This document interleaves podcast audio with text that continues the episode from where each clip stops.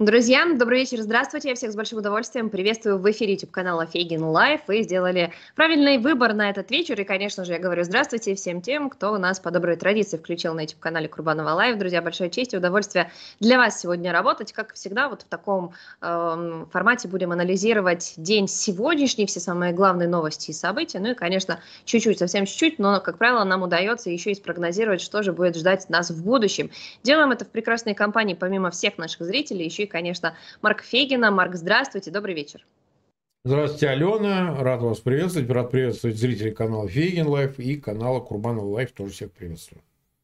Да, друзья, как всегда на старте то, что называется организационный вопрос. Помните, что для YouTube крайне важна активность аудитории, не только то, что вы увидите и услышите, а еще и как вы на это реагируете. Поэтому все комментарии приветствуются, мы их э, всегда читаем, где-то улыбаемся, где-то нет, но для нас крайне важна э, то, что называется оценка нашего зрителя, потому что в конце концов мы работаем именно для вас. Конечно же, ваш лайк, он бесценный, но и самое главное, не забывайте, кто еще этого не сделал, подписаться на YouTube-канал Фейгин Live и Курбанова Live. Для нас крайне важно, чтобы наша аудитория расширялась, укреплялась и становилась больше. Марк, события, о котором давно говорили, говорили в теории, и сегодня мы уже увидели, ну, по крайней мере, такое очень, очень плохо поставленное шоу, я бы сказала даже так, новые э, блогеры, конкуренты у нас появляются, Герасимов, Шойгу и Путин, значит, все это на расстоянии, естественно, через какие-то бункеры, но тем не менее, как нам сообщают, в России прошли учения стратегических ядерных сил под личным, личным руководством Путина, я очень люблю, он все открывает, мосты, заводы, свинофермы, Курятники. Ку- а, Курятники. это не он, Курятник этот, э, сын Патрушева, да, Курятник. Ну, у него тоже было что-то такое. Да, общем, птицефабрика была какая-то Лесопилка, все это дистанционно. В общем, кто-то воду заряжает, кто-то, в общем, открывает все это. Как говорит э, Лавров, это, ну, по сути, такие зеркальные ответы, мол, наши старшие партнеры США нас провоцируют, и мы не могли не ответить. Притом, мы увидели вход в эту историю, да, там как бы сказали, вот сейчас а дальше ничего. Что произошло, что случилось, мы не понимаем. Но было сделано вот это шоу, естественно, что пропагандисты его разносят. Что за этим стоит, как вы считаете, история успеха или все-таки поражения? Я вообще серьезно не отношусь к этим учениям, они вообще непонятно какие, и непонятно, что они там делают. По-моему, это все исключительно э, информационная такая вброс, информационный вброс, и не более того, так сказать, э, Смотрите, они подотстали, потому что это все готовилось еще до событий 7 октября. Потому что это должно было стать неким там жупил такой на испуг брать Запад и так далее, продолжая эту ядерную риторику. Ведь вы помните, что этому предшествовало? Мы откажемся от ядерных испытаний, они действительно это делали а, в Государственной Думе, они денонсировали значит, а, участие в конвенции о проведении, о запрете на проведение наземных ядерных испытаний. Мы это сделали. Они там рассказывали какие-то там страшные глаза, вертя, крутя глазами, как они там будут наземные испытания проводить, как они, значит, буревестник ракету эту, буревестник, даже Трамп о ней говорит, буревестник. Вот. А, и тут события 7 октября на Ближнем Востоке. Честно говоря, это уже как-то, ну, какое-то страшное усугубление, потому что и без того всем страшно в связи там, с Ближним Востоком, и уже конфликты по всему свету. И как бы дополнять это еще и этим, ну, это чрезмерно. Потому что сейчас Запад на это не обратил внимания по-настоящему. Он озабочен тем, что происходит на Ближнем Востоке, и это является приоритетом, а то, что там кто-то что-то испытывает и грозит еще и атомной бомбой или еще чем-то подобным. Вот на фоне того, что уже прямо сейчас происходит, да, но это уже не выглядит вот настолько э, там обескураживающе страшно. И поэтому эти испытания, вот он, он ведь он славился чем? Он Путин на протяжении всего десятилетия предшествующего, он все время мультики показывал. Он выступал с докладами Федеральному собранию, и вот они нарежут каких-то мультиков, причем голливудских каких-то. И, значит, это все демонстрируют, показывают, рассказывают о страшном, значит, ударе. Там где-то в Майами падает ракета, еще куда-то она падает. Вы заметили, что еще одно событие, связанное с этим, появилось?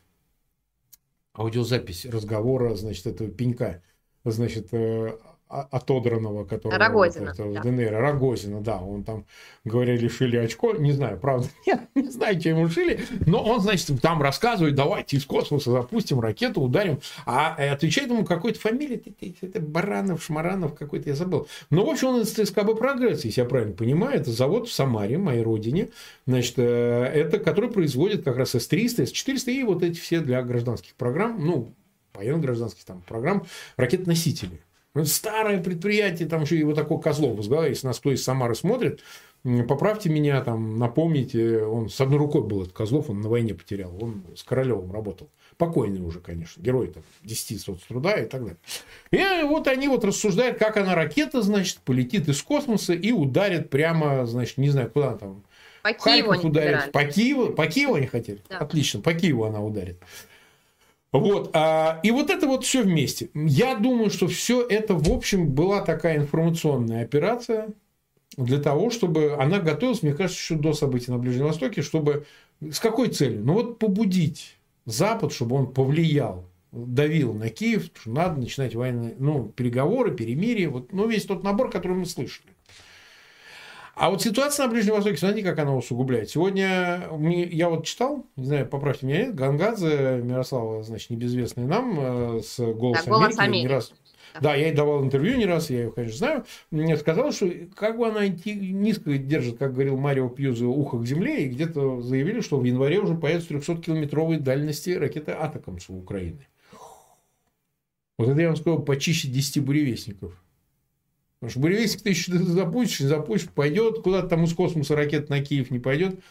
А вот этот атакам, судя по тому, как кассетным боеприпасам, вот по уже поставленным атакам на 165 километров ударили по Бердянскому, поправьте меня, аэродрому, да, где 9 вертолетов уничтожили. По Бердянскому а и по Луганскому, да. И по Луганскому. Но, но вот, а, а это теперь еще и по Крымскому. Да, но только другому водному объекту могут ударить, например. Это будет очень больно, это будет очень неприятно. Это тебе не буревестник, это вполне себе конкретная такая баллистическая ракета атаком, с которой может прямо влупить самое что ни на есть опору Крымского моста, который они только что полотно починили.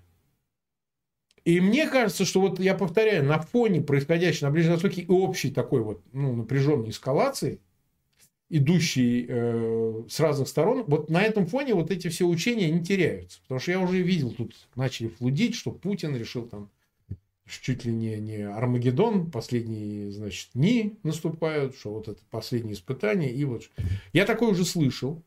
Вот. Я такое уже мог слышать и слышал, и это уже не производит того впечатления, на которое, видимо, делался расчет. Поэтому я как бы, я не знаю, успокаивали этим зрителей или нет, но я хочу сказать, что поскольку мы уже тертые, мы такое уже все видели, я в принципе не считаю, что у этого будет какая-то существенная там какая-то пролонгация, продолжение такое существенное. Я не думаю. Ну, вот рассказали про учение и забыли. А вот то, что КАМАЗ приехал, тут уж не забудешь, это вообще конкретная вещь. Вот что.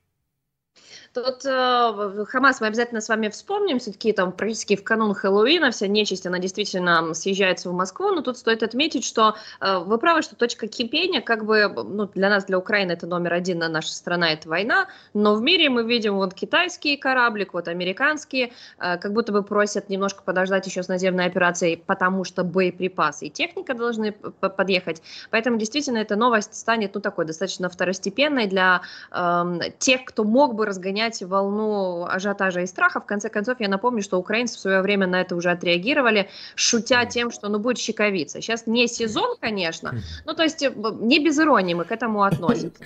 Но вы, ну, да. вы справедливо... Просто русские зрители не знают по щековицу вообще ничего. Я сам нифига ничего не понял, но имейте в виду. Да, это, это место должно было быть э, всеобщего праздника, торжества радости и счастья. Оргиастического. Ну, ну, это я, не я же это все, что да, я тоже не была организатором, но тем не менее. Значит, история в том, что вы действительно коснулись важной истории, и не только щековица, а еще переговоров. Здесь два факта. Сейчас об этом говорят исключительно супер маргинальные политики. Сиярта, я уже сказала, что вся нечисть э, съезжается в Москву, который сказал о том, что ну срочно нужно говорить. Вот Венгрия, она же больше всех страдает от этой войны. Но и Фицу, новый премьер-министр Словакии, да. который сказал о том, что лучше 10 лет э, переговариваться, чем 10 э, лет воевать. Я, кстати, хочу сказать, что практически столько мы и переговаривались. У нас уже был этот опыт. Именно Сейчас так сейчас совершенно другой. А э, такие голоса, они ведь абсолютно маргинальные, да, то есть даже Илон Маск, которого время от времени мы вспоминаем, это не топ-спикеры. Неужели Кремль считает, что такие люди могут повлиять на европейскую общую политическую позицию? Ну, во-первых, Кремль не брезглив. Вот это вот точно надо сказать. Вообще не брезглив. Вот вы помните, кто в Крым они привозили каких-то вообще фриков. Потом они какого-то вот этого американского, он в CI, по-моему, бывший морской пехотинец, его все время таскают, он, оказывается, за педофилию его привлекали в Америке. Забыл его фамилию, я их всех не помню. То есть они не брезгливые. Вот вообще не брезгливые ни разу. То есть вообще нормально. Вот, вот катит. Вот, вот этого давайте вот помойте его, будем его везде таскать. Вот. Я думаю, что Фит, что Орбан это все коррупционная история сугубо денежная, сугубо денежная. Я не вижу за ней вообще никакого, ни политической позиции, ни уговоров, ни какого-то реал-политика. Ну, Киссинджера не назовешь примитивным каким-то. Ну, это реал-политик. Ну, и то он изменил позицию там. Или там Салливана, вы же не скажете, что он какой-то коррупционер там. У него видение того, что, ну, как бы из-за Украины не стоит начинать термоядерную войну. Ну, понятная позиция. Не стоит начинать термоядерную войну, с Москвой надо как-то вот попытаться краями разойтись. Не то, что договориться, а вот разойтись чтобы это не стало первопричиной для там, большого глобального конфликта, от которого сумели избежать значит, идеологизированные полюсы значит, в период Холодной войны, а тут, видите ли, не смогли. Ну окей. А вот эти вот мелкие, действительно, а, европейские политики, они, в общем, создают фон не столько для изменения европейской политики как таковой, сколько для общественного мнения. Их задача влиять на общественное мнение. Вот на этот эффект усталости от войны. Я вот все лето об этом говорил. Особенно украинские зрители меня за это клевали. Говорили, что ты вот, ну как это, вот если ты говоришь, говоришь, что и так оно и получается. Вот есть такой старый принцип. На самом деле это не так. В политике это вообще не так. Наоборот, когда ты проговариваешь что-то, ты на опережение пытаешься, провоцируя это, да, вызываешь некие ответные реакции, ответные действия, которые предотвращают как раз-таки развитие ситуации по такому глухому сценарию, нехорошему. И когда подводили к э, переговорам или чему-то такому, что Киев должен быть мягче, Киев должен быть там, сказать, податливее на переговоры, я первый всегда говорил, что обманут, кинут, значит, не, не соглашайтесь, упирайтесь до последнего, потому что там сидят в Кремле чистые людоеды-ублюдки. Так по-русски говоря, пидорасы. Понимаете? Они все равно обманут, они все равно кинут, они выгодуют свое, они ничего вы от них не добьетесь, они всегда э, обманут, не стоит тех чернил, которыми они распишутся на любых с вами договоренностях. Но это не исключает того, что мы понимаем, что на Западе есть несколько категорий протагонистов именно такой темы. Чистые агенты, вот тех, которые знают, Фиц, вот этот вновь пришедший в Словакии, вот Орбан, ну, агенты какие? Денежные, денежные, денежные. Это же не то, что они там хотят в Россию приехать и жить. Нет, ну, просто деньги, понимаете? Кстати, Орбан бывший комсомольский руководитель при кадре. Вот кто это знает? Вот сейчас расскажут, это кому-нибудь скажешь, а он был комсомольский. Как он был комсомольский руководитель? А вот так он был комсомольский руководитель. Ну, своим венгерским комсомолом. А, значит, э, есть полезный идиот, который, ну, как бы, гуманисты, сука. Вот они вот, чтобы за мир во всем мире или что-нибудь вот такое, что вот не носили. Только каждый из них коррупционер и уже на этом попадались. Бывает. Бывает. Но, но если искренне. Там Грету Тунберг не обвинишь же. Ну, это полезная малолетняя дура. Вот и все. Потому что, ну, как бы не отдупляет человек. Она, кстати, год молчала по поводу войны в Украине, а тут она, значит, протектор газа на утро уже начала верещать. Ну, ладно, бог с ним. Это на ее совести. Это, пожалуйста, никто же не запрещает. Демократия. А есть э, люди, скажем так, не полезные идиоты, не агенты, а вот такие от себя живут. Вот то, что я перечислял, реал-политик. Которые считают, что мир сложно устроен, мы никогда не будем универсальны, это частый тезис. Кстати, его Киссинджер в своей дипломатии озвучил. Другие вот известные лица, они говорят, ну, Россия, она такая, какая есть. Что вы хотите ее изменить? Вы ее не измените. Оставьте ее. И то, что там происходит время от времени, вот этот ужас на ужасе, да, давайте его просто уменьшать, давайте его держать в рамках, но не пытаться изменить в корне. Исходя из этого, это навязанное, так сказать, э, представление, оно, кстати, работает и в отношении отказа от change power в отношении России. Это я вам ответственно заявляю, что американцы и европейцы даже в большей степени не хотят никакого change power. И не хотят этому способствовать. И не хотят к этому прилагать усилий. Логика простая. Мы займемся change power, там придет Пригожин. Или вот подобный ему. И что мы будем? Опять change power? И что мы будем? Как мы будем договариваться? Этот хоть, э, э, так сказать, 25 лет сидит, мы его вдоль и поперек уже изучили. А придет новый, и что мы с ним будем делать? Как мы будем это решать? А нам жить надо. Мы не хотим вообще вот этого всего ада и всего остального. Но хотим мы того не хотим, все три эти группы, они все равно влияют на общественное мнение, которое в цивилизованном мире, хотим мы тоже этого или не хотим, определяет, кто будет властью. Они голосуют, реально голосуют люди. там можно сказки оставить про Бельведерский клуб или про что-то, но реально власть формируют на Западе люди. Общественное мнение. Посмотрите, как сейчас в Америке это происходит. Вот со всеми этими перипетиями, с спикерами и, так сказать, выделением денег этих 106 миллиардов, в том числе в отношении Украины, там, Израиля, Тайваня и так далее. То есть, э, с оглядкой на общественное мнение, ну, во всяком случае, республиканское, республиканского электората действуют и политики, соответственно. Они производные их. Ничего с этим не поделаешь. И поэтому Кремль, он хочет воздействовать на общественное мнение в первую очередь. Ну, теми доступными средствами, которые есть, там, где можно, там, где получается. И если до этого задействуются политики, естественно, он что, Барреля убедит Орбан, что не надо помогать Украине? Или кого? Вандерляйн? Ну, кого вот конкретно он может? Он единственный голос в ЕС, ну, сейчас вот, может быть, Словакия присоединится, который торпедирует все инициативы помощи Украине. Ну, может, Словакия сейчас присоединится после выборов. А так-то, в принципе, что он большой популярностью пользуется Орбан и доверием, что ли? Или что там, дураки сидят, не понимают, на чем он разжился, так сказать. Плотненький такой стал. Ну, что мы как дети-то? Поэтому вопрос, влияют ли они решающим образом на политиков, на истеблишмент европейский? Нет. Нет. А на, на общественное мнение могут влиять. Уж как минимум в своих странах. Не говоря уже где-то шире. Тоже могут. И поэтому нужно попасть в этот раскрин. Вот, вот то маленький зазор между э, принципами и интересами. Понимаете? И если принципы понуждают Европу защищать жертву от агрессора, то интересы зачастую внушают обратное. Понимаете? Что на этом еще и можно заработать. И ничего с этим не поделать. Так что, да, э, сказать, э, это не изменит, во всяком случае, в обозримой перспективе на ближайшие, там, не знаю, полгода, может, так, будем осторожны в прогнозах, как минимум до ноября выборов в Соединенных Штатах в 2024 году, ну и других событий, не изменит позицию европейского общественного мнения, да и американского, решающим образом не изменит. А что будет дальше при затягивании войны? Ну, посмотрим. Много еще будет зависеть, как ближневосточный конфликт будет разрешаться. То знаете, как интересно, вы говорите про Change Power, что действительно ну, никто не будет э, вмешиваться в буквальном смысле во внутреннюю политику Российской Федерации, что-то делать с Путиным, при том, что западный мир и Америка, например, они верили, что можно изменить власть в Афганистане. Придет другой да. человек, поменяется. Они верили, что такое возможно в Ираке. Сейчас они говорят про сектор газа, а в Российской Федерации это крест ставят, говорят, нет, нет, туда мы не идем. А там туда прям... нет, нет, нет. Да, это удивительная история. Но и про э, усталость от войны, да, которую мы всегда констатируем. Сегодня вышло интересное такое исследование о том, что президенту Зеленскому американцы симпатизируют больше, чем Байдену и Трампу. Это невозможно переложить на что-то конкретное, там деньги, помощь и все остальное, но в то же время, да, усталость есть, но есть и симпатия. Я надеюсь, что она будет тоже подстегивать определенным образом американских политиков. Вы вспомнили про Шабаш, потому что по-другому это невозможно назвать, Хамас, который не признают террористической организацией в России, России, хотя при этом я напомню, что наши герои, наши защитники, наша гордость, азовцы, это террористы для россиян. Да. Представители Афганистана, талибы, террористы но, тем не менее, могут приехать в Россию. В общем, все смешалось.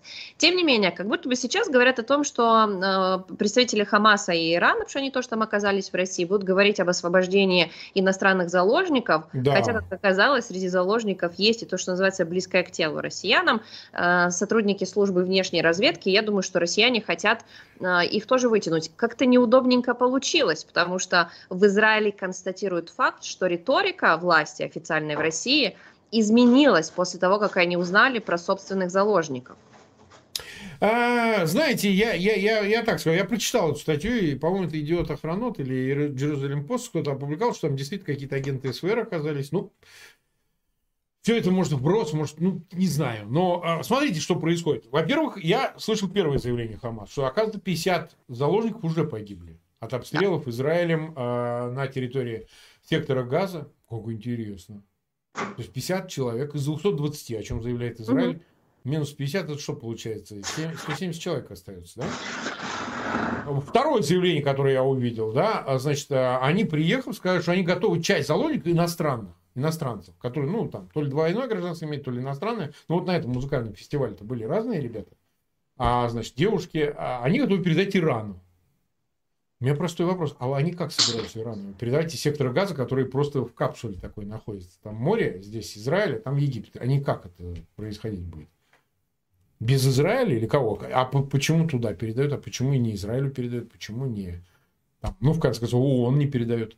У меня кажется, что это какой-то тройной схематоз между Москвой, Тегераном и... Ну, понятно, что они за счет заложников собираются и предотвратить наземную операцию спасти Хамас. Это понятно, это вообще там, недоразвитый школьник это понимает, да, чтобы отсрочить ее и так далее, этим переговорами туда-сюда. Ее же оттягивают, эту операцию, по этим причинам все уже давным-давно готово. То есть готовы войти в любую минуту, но заложники являются этим препятствием. С другой стороны, решить еще и заодно свои проблемы. То есть, если ты, следите за мыслью, размещаешь заложников у себя в Иране, мы их тут у тебя поддержим. Вот они как раз в Натанзе, рядом с ядерной лабораторией, пусть поживут. Здесь очень хорошо. Здесь все так замечательно, такая природа, кактусы, там что-то, пальмы. Песочек. То, Песной, и, и ты уже как-то по этим объектам уже американцы не вдарят, как и израильтяне, потому что там находятся заложники, так? Логика такая, ну, как я это вот себе представляю, что ты как бы этот ресурс распределяешь по всем союзникам. Осталось еще в Москве что-нибудь такое для себя забрать и сказать, ну, пусть они здесь посидят. Вот где-нибудь в районе Мариуполя. Там в районе там наших аэродромов мы тоже разместили пару-тройку евреев, таких с другими паспортами. Знаете, ну, пусть посидят. Еврей Зеленский же не будет обстреливать евреев, которых нам передадут друзья из Хамаса. Я утрирую, я, конечно, иронизирую по этому поводу. Но мы от Москвы ничего хорошего не ждем. Вот никто никогда от Москвы ничего хорошего не ждет. Ничего путного, ничего честного, ничего гуманного, потому что эти люди лишены этого всего. И поэтому ровно я не считаю, что они озабочены тем, что есть какие-то их люди с какими-то российскими... Да чихать они хотели. Понимаете? Один миллион, это вообще никакой роли не играет. Люди для них это материал который является расходным, понимаете? И поэтому, так сказать, ну, агенты, не агенты, там тоже непонятно. Но в любом случае, э, это не является главной причиной, по которой Москва суетит. Москва хочет от всей этой. Мы здесь занимаемся заложниками, все будет нормально, мы их в течение 10 лет вытащим, всех. Э, э, ну, хорошо, хорошо, за 9 лет вытащим. Не, ну логично, нужны первые Минские соглашения, вторые, Конечно. какой-то формат. Третье, да, с Украиной. Вот ты бы правильно говорить, но за это надо Минские соглашения. И мы сделаем их пунктом, прям пунктом про заложников из Израиля, пунктом в Минских соглашениях 2, 5, 100. Понимаете? Ну, как бы я это вижу. Может быть, кто-то скажет, что я это все утрирую, как-то все превращаю в гротеск. Ну, погодите, они всегда так делали. А когда они делали по-другому? Когда они не извлекали из э, любой посторонней э, темы выгоду непосредственную. Когда такое было? Когда Путин не брезговал цинично всем этим? То есть, как бы, учитывая, ну, ну, я не знаю, они что, Авдеевку, что ли, взяли? Или что? Как, в чем успех их? Или там Купинск они взяли? Что они взяли? Киев взяли? Нет, не взяли. Ну, идут бои. Ну, хорошо, идут бои. Окей. Но стратегические задачи они же никаких не решили. А здесь как бы у тебя появляется перпендикуляр. Можно, так сказать, отыграть в бок. А вот мы вот миротворцы, мы же, смотрите, нас надо наградить. Мы пытаемся мирно, мирно урегулировать э, конфликт на Ближнем Востоке. Больше того, он, смотрите, он собрал, значит, этих в колпаках, значит, ручных евреев, этого Берлазар сидит. Говорят, он где-то упал, то ли костями упал, там громыхнул, то ли что. Сидит кто-то от РПЦ, сидит, значит, э, Джудин, я не знаю, кого они пригласить, у них сидит. И он говорит, да, наш вот главный, это конфессиональный мир, мы очень, так сказать, сочувствуем погибшим родственникам в Израиле событий 7 октября. А Хамас ни слова о том, что это авторство Хамас, террористическая организация, что вот такого нельзя было делать, и вот они убили мирных людей. Нет, нет, просто он говорит, вот у нас конфессиональный мир, и мы, конечно, сочувствуем тем, кто погиб. И то он выдавил это из себя. Ну, они специально собрали, вот мы с вами говорим, что антисемитская атмосфера. Ну, она реально антисемитская. А какая она атмосфера? Ее надо называть вещи своими именами. Она провоцируется именно из Кремля для того, чтобы поддерживать этот градус. Что евреи, они с Израилем, э, Зеленский еврей, ну, значит, все враги. Понимаете? И, значит, естественно, конечно, антисемитизм, ничего в нем такого, это обычная история. Всегда к нему прибегали, когда нужно было взбудоражить общественное мнение. Вот когда мы говорим о информационных войнах, возвращаясь к этому, это же туда же, понимаете?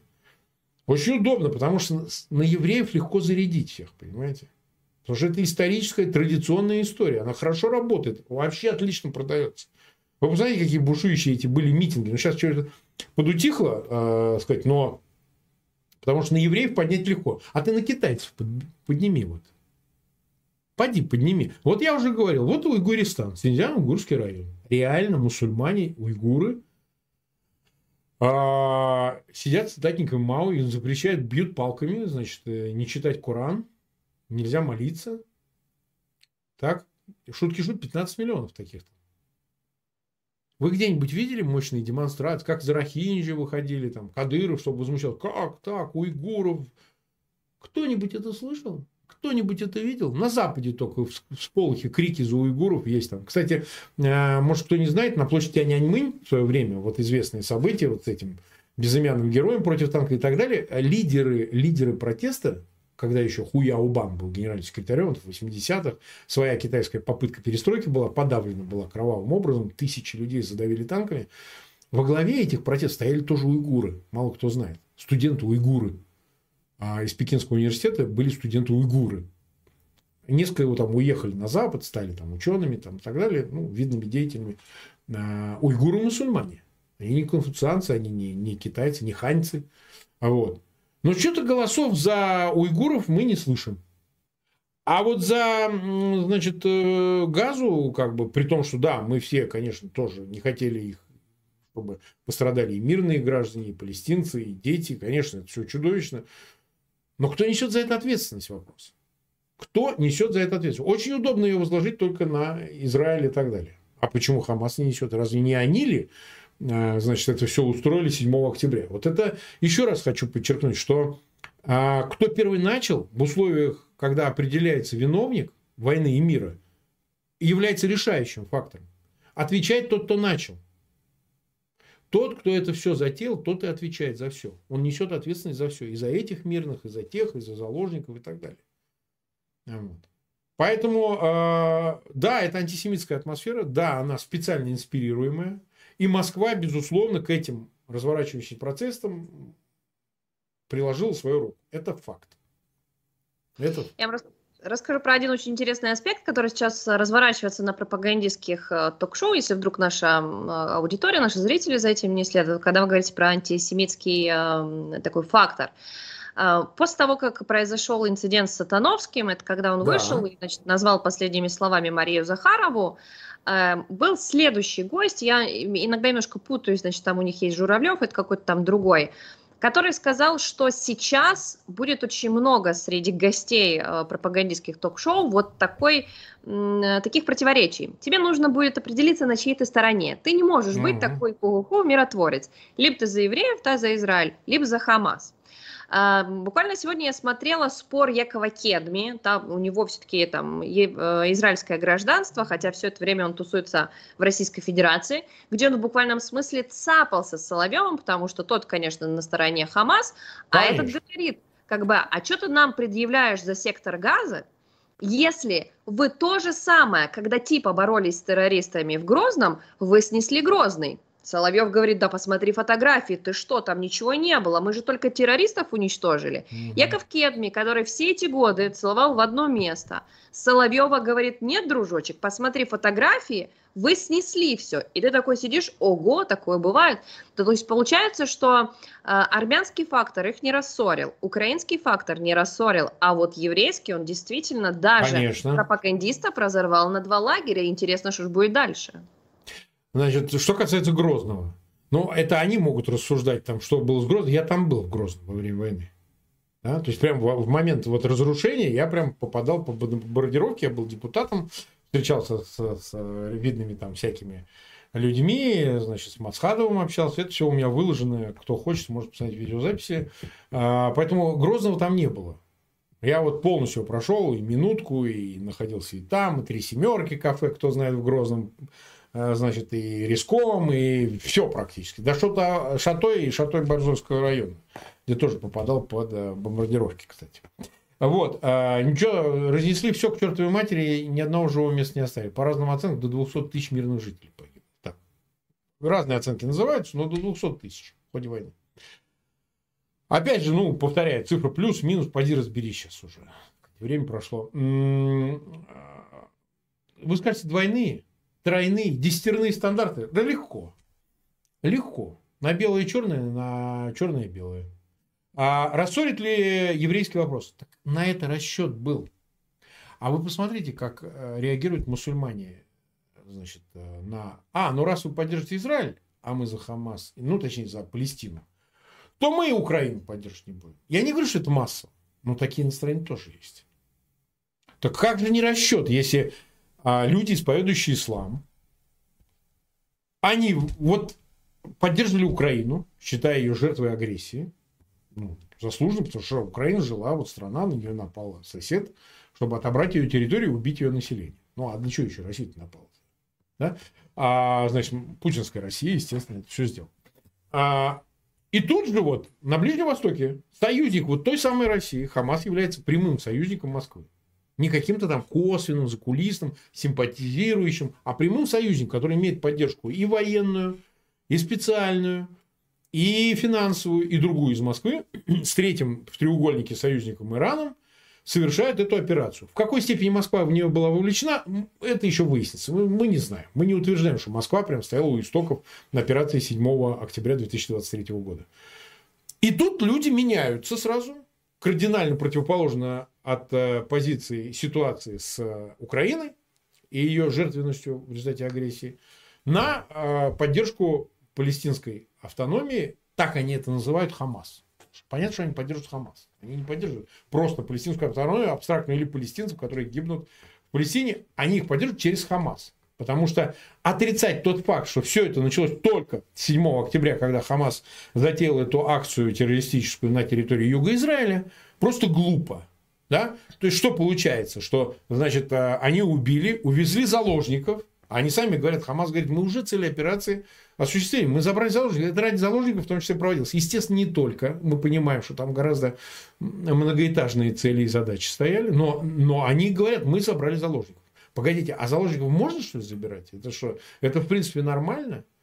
И то, что в дальнейшем происходит, это вина, значит, э, следствие разве не того, что сделала Хамас первоначально, убив там больше тысячи человек и, соответственно, значит, забрав заложников.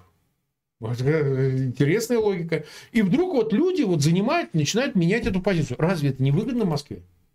Когда мусульмане, там, не знаю, там, разные, там, я слышал, чеченцы, там, другие говорят, нет, вот мы поддержим Украину, а вот раз вот, э, значит, э, не за Палестину, то там мы вас и не поддерживаем.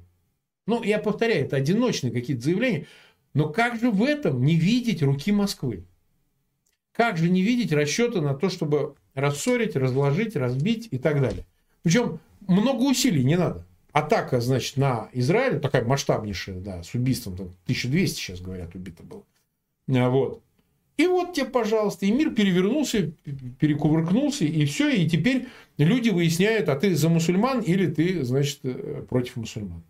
А разве так вопрос стоит? А полтора миллиона, как я уже говорил, израильских арабов, это не мусульмане? Граждан Израиля полтора миллиона израильских арабов. Ну, в Хайфе живут, в других местах. Ну, вот кто не знает, вы поинтересуйтесь. Или их кровь тоже водится. Потому что есть вот маленькое палестинское меньшинство, которое, ну, оно не такое маленькое, там 2 миллиона только в секторе Газа. То есть, если мы сведем только к религиозному, каноническому фактору, вот евреи воюют, там, иудеи с э, мусульманами, мы вообще тогда ничего не объясним. Это вообще ничего не дает. Да, это один из элементов, безусловно, он присутствует. Нельзя говорить, что он не имеет места. Да, он имеет. Но это только один из факторов. А роль Москвы, а роль Ирана, роль Ирана, шиитского Ирана в этих э, делах. То, что они подорвали, там, цель такую ставили за счет акции 7 октября отношения Израиля и Саудовской Аравии. А это не фактор вообще? Фактор. Безусловно. Поэтому, когда мы говорим о интересах Москвы, а кто сказал, что их нет? И не случайности поддержки Хамаса со стороны Москвы, совсем не случайность, потому что это долгий, долгосрочные отношения, теснейшие взаимоотношения. Мы, естественно, исходим из того, что Москва своих целей во многом достигла. Я имею в виду не практических военных целей, а целей вот разрушения этого единства. Рассеяние силы, внимания, разрыхление средств. Теперь их надо делить между Израилем и, и Украиной. Но здесь наряду с рисками есть и возможности, которые возникают. Потому что синергия Израиля и Украины по вопросам защиты от этой агрессии, в данном случае на Ближнем Востоке, агрессии со стороны Востока в отношении Украины, она может дать синергетический эффект. Который... На который мы очень надеемся. Да. Ну, все надеются. Вы понимаете, а, Израиль не висит в воздухе. Давайте честно говорить. Как я уже цитировал Губермана, евреев очень много на земле, и мало на земле, но каждого еврея очень много. Поэтому евреи непростая нация, несомненно, имеющая огромное влияние, деньги, а, связи, общины, истеблишмент, присутствие в мировых религиях. И, безусловно, так сказать, потеря э, связи с ними или выступление открытое против них, а Путин пытается это избежать, это, безусловно, подорвет вот эту незримую связь, ну, как бы, Путин и Путин. Понимаете? Мировому еврейству вообще он дофиг. А если это вот так работает, то может измениться вся эта стратегия. Я не могу сказать, о, слушайте, Фельдфебель вообще уже тю-тю. Ну, не-не-не-не-не-не. На таком пространстве 17 миллионов 200 тысяч квадратных километров такой фюрерок сидит. Не, не. Мы, наверное, как по-другому разложим пассианс. Что интересно, мы с вами прошлись по, практически по всей оси зла, так называемое понятие, которое родилось э, за время полномасштабного вторжения, не хватает еще одного звена. И тут интересно, оно действительно будет возглавляющее эту ось или что-то поменяется. Но прежде чем сказать о чем, я, друзья, вам напомню, что чуть больше половины мы уже прошли, и сейчас самое время, кто еще этого не сделал, оставить лайк нашей трансляции. Помните, что таким образом мы попадаем в рекомендации к другим пользователям и зрителям YouTube. И, конечно же, стоит подписаться, если вы еще этого не сделали, на Фейгин Live и Курбанова Live. Когда я говорю про ось зла, то, конечно, тут сразу у нас всплывает в подсознание это Китай, это Иран, Российская Федерация, кто-то добавляет Северную Корею. На этой неделе Си Цзиньпин сделал, мне кажется, вот из того, да. что мы видели, достаточно мягенькое, даже хочется поиронизировать, такой Винни-Пух, в общем, сказал, что действительно от сотрудничества как США, так и Китая, так и Китая будет зависеть судьба человечества. Тут можно сказать, конечно, что тут гигантомания, но пускай. То есть мы же понимаем, что действительно у нас практически двуполярный мир.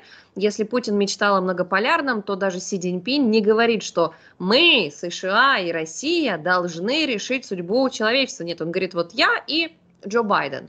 А, скорее всего, я так понимаю, что своим заявлением он подтверждает, что в конце, практически в конце Э, ноября он окажется в Сан-Франциско и состоится этот разговор.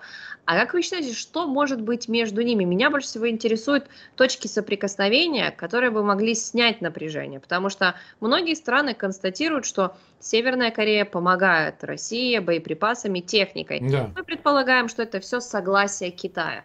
Можно ли Си Цзиньпиня перетянуть на свою сторону? Ну, безусловно, мы знаем, что хочет Китай. Никаких сомнений быть не может. Китай требует реинтеграции Тайваня. Это ясно.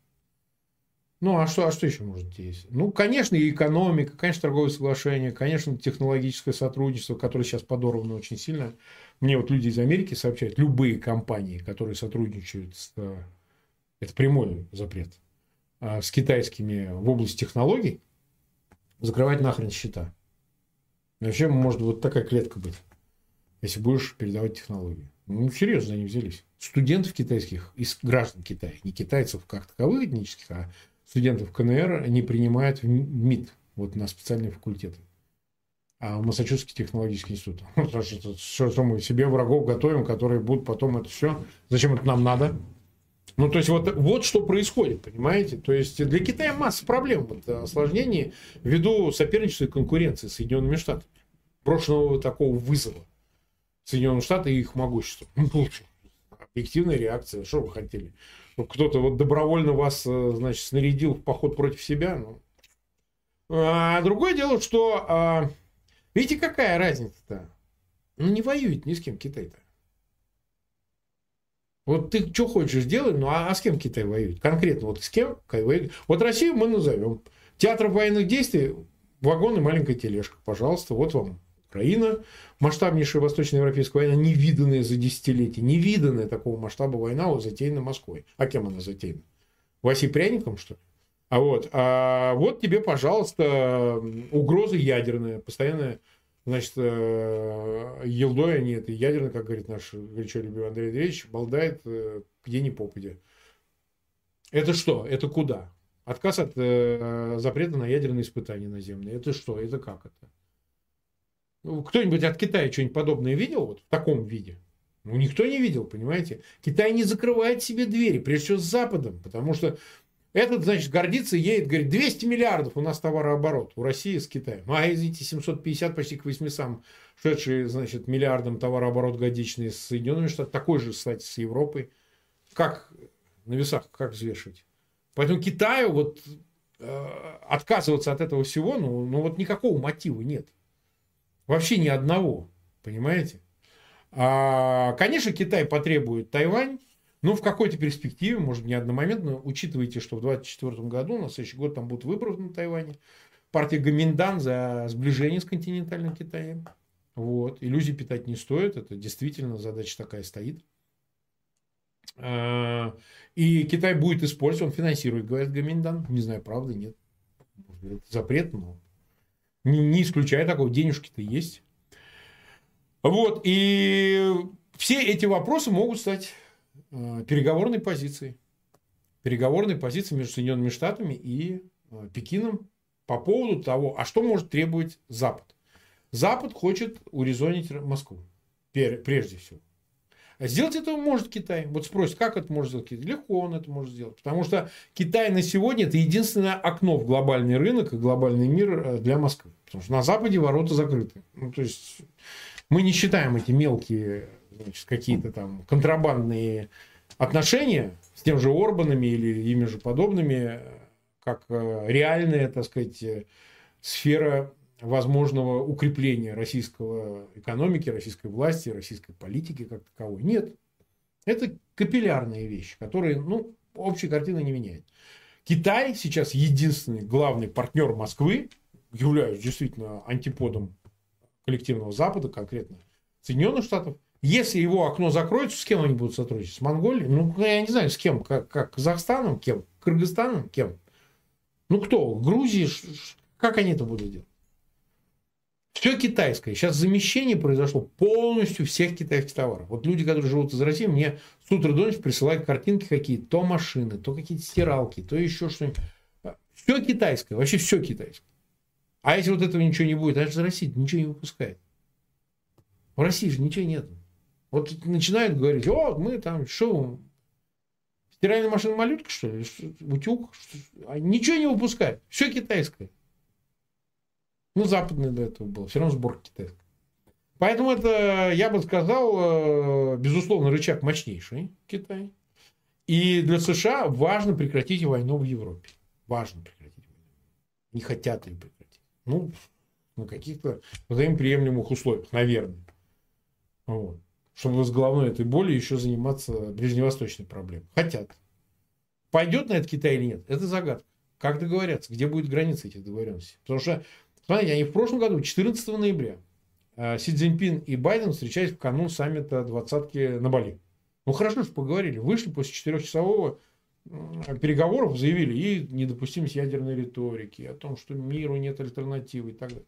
Потом отношения пошли на спад. Помните, визит Пелоси, сейчас уж никто не помнит, говорит, о, все, война начинается, все, Пелоси летит. Нет, все обошлось. При общем напряжении, при, при, при большом там учении все-таки проводили, какие-то маневры проводили, но все равно не напали же на Тайвань. Почему? Потому что он охвачен договором внеблоковым о безопасности с Вашингтоном.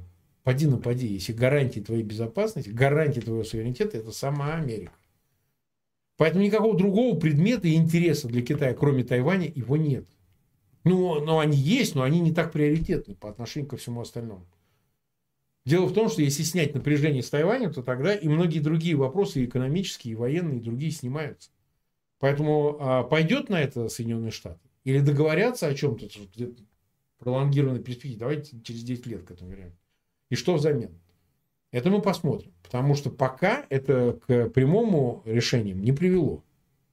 Я бы так сказал. Интересно, что китаеведы, они отмечают, что э, Китай же такой очень закрытый, ничего не понятно, что происходит в партии, на их встречах. Ну и про армию, э, ясно, что есть какая-то открытая часть, а в целом про армию китайскую практически ничего не известно. Вы сами вспомнили, да. действительно, что достаточно давно в последний раз Китай воевал, и вполне возможно, что это может оказаться как российская армия 2.0. когда Тоже. ты рассказываешь, что она очень большая, мощная, современная, а по факту, если бы они начали свою конфронтацию, то, в общем, ну, все бы начали тоже смеяться, ну и тоже говорят, что несмотря на строгость законов, у них тоже есть коррупция, которая в том числе разъедает армию. Я не знаю, увидим ли мы в перспективе потенциал этой армии, очень надеюсь, что нет, но э, я думаю, что Си Цзиньпиню хватает мудрости действительно не использовать свои войска, по крайней мере, пока для нападения. И знаете, что удивительно, ведь там и вы, как э, и блогер, и человек, который раздает интервью, только если брать э, направления полномасштабного вторжения этот период, так много говорили о разных аспектах, что происходит сейчас в России, с Россией. Мы видели, как во время э, частичной мобилизации люди уезжали из России, а оказывается, что все это, то, что нам кажется адом, то, что Хамас приезжает в Москву и так далее, многих россиян не отпугивает. Вообще то, что происходит с Россией, что она воюет, не отпугивает. Потому что Financial Times написали о том, что уже очень многие, те, кто покинул Россию из-за вторжения mm-hmm, начала войны, да, сейчас они начали возвращаться. И это удивительно, потому что мы с вами понимаем, как и все эксперты, что мобилизация будет. Просто она немножко откладывается во времени, и вполне возможно, что она будет сразу после президентских выборов, а значит, добрый да, вечер. Пока снова... всех соберут релакантов обратно.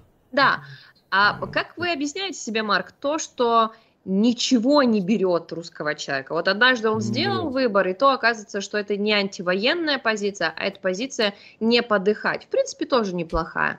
Но сегодня они все равно возвращаются в страну, которая ну, без пяти минут практически аналог э, гитлеровской Германии. Ну, разве что всегда можно сказать, нет газовых камер.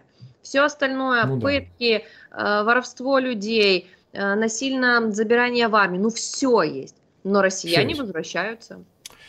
Ну, вот смотрите, давайте так, поскольку я общаюсь с релакантами, ну, в основном я общаюсь с такими мотивированными, которые не вернутся, да, которые, так сказать, прям, они разные, там есть и левые, и либеральные, леволиберальные, вся, всякие, всякие, всякие, правозащитники, антизащитники, то есть кого только нет. Но, а, смотрите, а, во-первых, действительно, львиную долю релакантов, кто бы ни питал иллюзий, никаких составляют люди, которые просто не хотят быть призванными, просто не хотят быть мобилизованными ну, не то, что они такие вот совсем прям циничные, прям вот э, готовы украинцев убивать, но не хотят, э, чтобы сами пострадать. Нет, нет, конечно, не так. Большая часть это люди осознанные, молодые люди, которые, ну, скажем так, может, им и не грозит, они не попадают ни под э, военно-учетную специальность, там, первая категория, вторая категория по возрасту, по всем остальным. Но они как бы вот испытывают и страхи, и нежелание, и противно им от этого всего. И они уезжают. Вы знаете, за эти там сколько, ну, будем считать от начала войны, от февраля конца или там марта 22 года, значительная, если не львиная доля, большая часть релакантов хорошо вообще не устроилась. Они унесли с собой российские представления о жизни, а ну, в общем, более-менее массовый исход был. То есть, разные оценки называют. Кто-то самую низкую оценку называет 200-300 тысяч – кто-то называет чуть ли не до миллиона, более реальная оценка так 400-500 тысяч. Хотя точные цифры знает только погранслужба ФСБ России. Да? Она называет какие-то цифры, но доверять им тоже не стоит ни в ту, ни в другую сторону. Люди не могут устроиться. Не могут устроиться, мучаются. Я знаю случаи суицидов. Они даже проступают в сетях. А суицид – это крайняя форма. Там в Грузии чувак повесился, я знаю, там в других местах вешаются и, так сказать, таблетками травятся и так далее, оставляют записки. Поэтому можем судить. Типа, я не вывожу и так далее. Люди в основном молодые, кстати. То есть, вот э, некрепкие столкновения с э, реальностью, оказавшиеся слабее, чем она. Потому что, э, причем тут даже не языковые проблемы, а просто они выпали из социума. Как я это объясняю? Вы знаете, вот все десятые годы особенно, именно десятые. Я сам из поколения 90-х, ну, перешагнул в нулевые, а потом легко перешагнул в десятые. Вот. Сейчас перехожу в двадцатые. Вот. Вот. Ну, как-то, в общем, я задержался, в отличие от очень многих. Так же, как вот некоторая такая категория из таких же, вот там Алексей Навальный, он из нулевых скорее все-таки. Да, другие, вот те, кто заметнее. Я почему не сравниваю себя? Я просто говорю, что люди адаптивны очень вот политически адаптивны, социально адаптивны, они очень сильные люди. А таких меньшинство, которые способны вывозить, что называется, и никакие удары на них не сказывается решающим образом. Понимаете?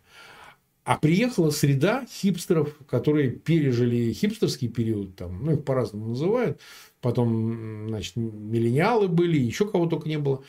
И вот это уже их младшие братья, или они сами переезжают, и вдруг оказываются вообще в чуждой среде, где они никому не нужны.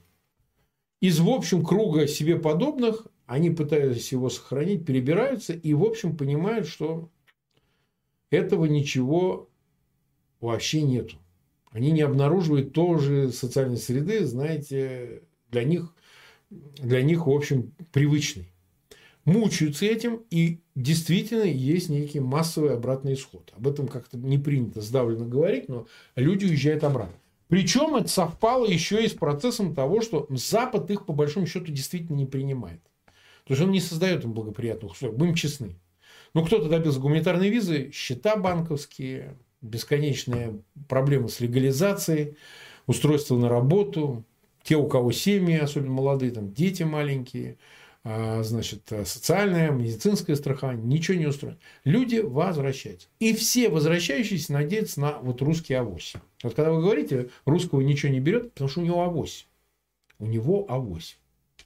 Понимаете? Авось меня не возьмут, авось я вот вернусь, вы скажете, ну это ты отвлеченно рассуждаешь. Вот Фегин все время что-то выдумывает, там какие-то умозрители. Нет, почему? Я вам конкретные фамилии назову.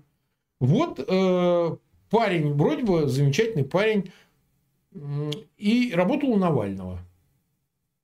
Данил Холодный, по-моему. Данил или Даня Холодный, вот так как-то его называют. Он уехал в начале войны за границу.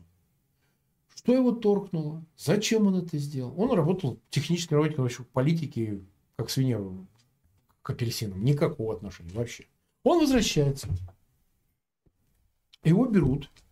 И вот только что его осудили с Навальным вместе, дали 9 лет. Скажите, пожалуйста, зачем Даня Холодный вернулся в Рашку? Зачем он вернулся вот к Путину? Вот он зачем это сделал? Нет, он хороший парень, по нему видно, что он хороший человек.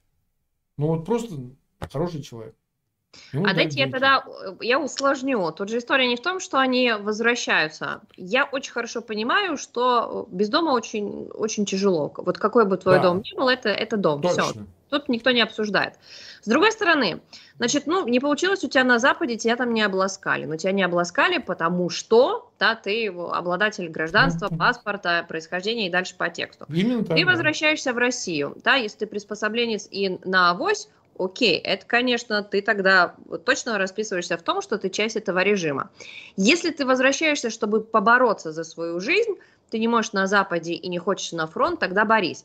Это мы возвращаемся снова к истории с Change Power. Никто не будет менять эту власть.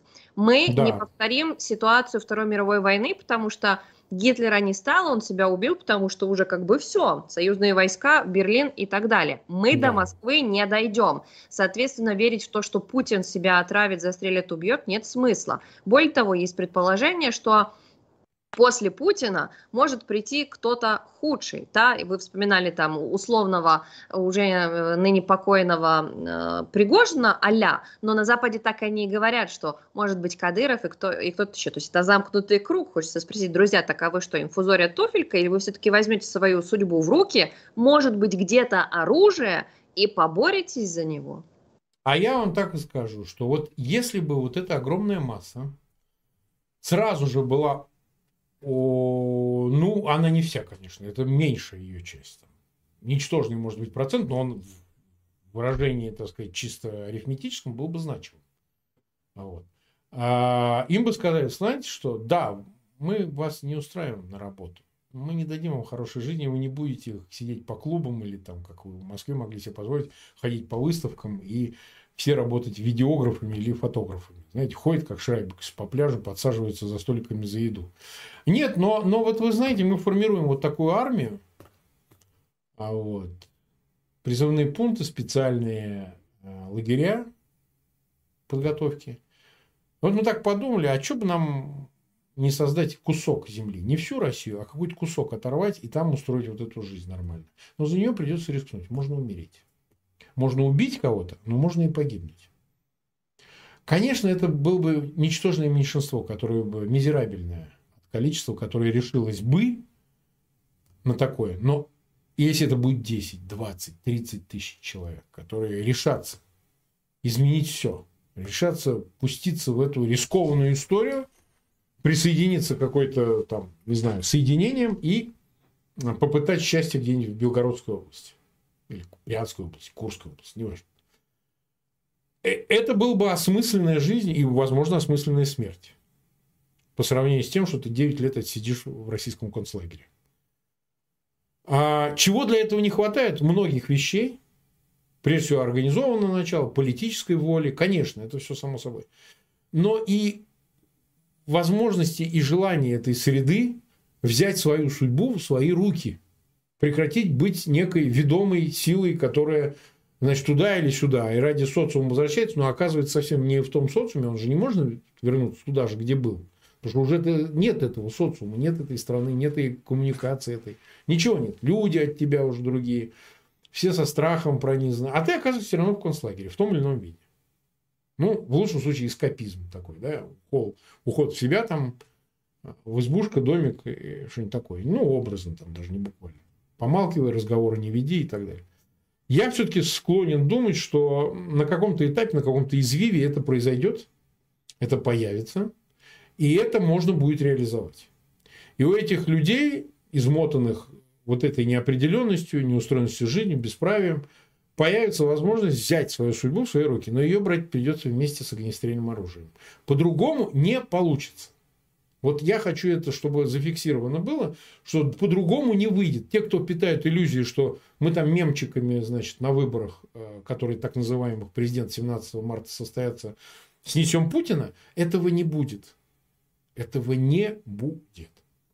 Поэтому лучше смириться с перспективой того, что ты э, окажешься, окажешься либо в гробу, либо в Кремле. Мы так в 2020 году говорили белорусам, они нам говорили, нет-нет, что вы, мы не такие, да, как вы, помню. у нас не будет никакого противостояния, мы очень культурно, да. толерантно, нежно попросим Лукашенко уйти. А потом мы все видели страшные, просто ужасающие пытки, истязания, издевательства, сколько людей посадили, просто потому что в какой-то момент кто-то решил, что он не хочет рисковать и добавлять силы. Да, и мы не хотели. Чистая правда, мы надеялись, что тоже переговорами, уговорами, дипломатией удастся.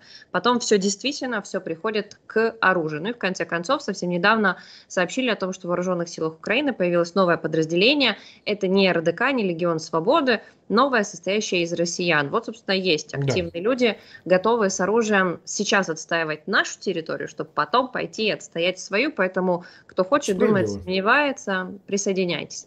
Друзья, на этом будем финалить. Да. Но, как всегда, прежде чем э, вы закроете свои вкладки, прежде чем мы исчезнем с ваших э, экранов, не забывайте нам оставить обязательно лайк. Даже если вы будете это смотреть потом в записи, а не сейчас в прямом эфире, это все еще очень важно. Ну и, конечно, подписывайтесь на YouTube-канал Фейгин Live, Курбанова Live и отслеживайте наши следующие выпуски. Спасибо большое, что да. были вместе с нами. Марк, спасибо вам за вечер. Спасибо большое. И последнее сообщение. Сейчас у нас будет эфир, который вчера не состоялся с Тарасом Березовцем, так что переходите по ссылке. Э, с Тарасом мы сейчас с ним договорим о сценариях мировой войны, то, что вчера по техническим причинам не получилось. Алена, спасибо да. огромное. Круто, спасибо круто, всем зрителям. Смотрят. Увидим. Увидимся, да. Всем пока.